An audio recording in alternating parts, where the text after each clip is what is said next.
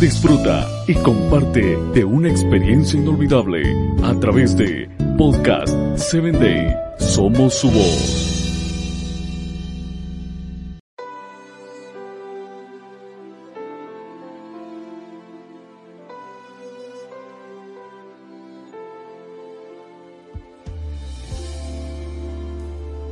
Bienvenido a la palabra que restaura, un espacio creado para ti, para que a través de los relatos bíblicos puedas conocer a Dios y el logre la restauración que tu vida necesita.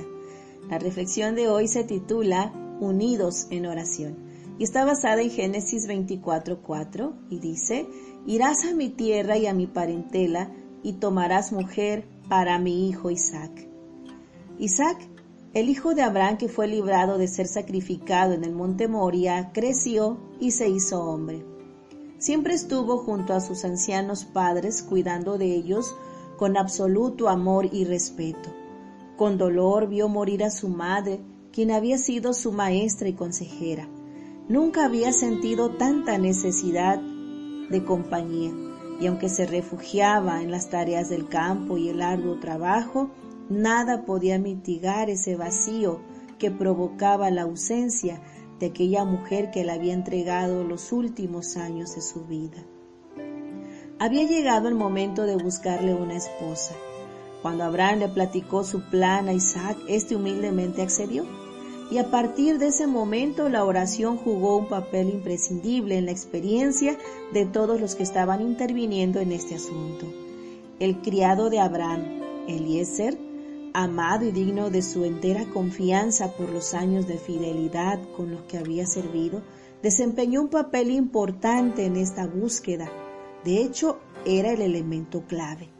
Es interesante notar que a pesar de ser de diferentes nacionalidades y diferentes costumbres, Eliezer llegó a conocer a Dios tan íntimamente como su Señor y lo demostró al aceptar cumplir con esa encomienda. Toda aquella travesía estuvo acompañada de una incesante comunicación con el Eterno. Eliezer oró a Dios para que su búsqueda no errara. En una oración que hizo al llegar al lugar indicado, dio detalles específicos de lo que esperaba, y apenas había terminado de hablar cuando una joven se acerca y actúa tal y como él había pedido al Señor. La oración apenas había salido de los labios de Eliezer y ya estaba siendo respondida. Querido amigo que me escuchas, ¿te has dado cuenta cómo batallamos porque las decisiones que tomamos no siempre han sido las mejores? Muy a menudo olvidamos orar y ejecutamos cada plan sin la dirección del Todopoderoso. ¿El resultado? Proyecciones sin sentido, planes estropeados, sueños rotos, desánimo para seguir luchando, incluso deseos de morir. ¿Te gustaría experimentar lo que significa ser guiado por Dios? Solo tienes que pensar en Él, dirigir a Él tus pensamientos, hablarle de todo como acostumbras hacerlo con tu amigo de confianza, preguntarle qué es lo mejor para ti. Todo tendrá respuesta y poco a poco esa relación se irá fortaleciendo al grado de incluirlo en todos tus asuntos. Deposita este día todos tus planes en sus manos y déjate sorprender por su amor maravilloso. Te saluda tu amiga Telmi Telles y te invito a que me escuches en el siguiente episodio.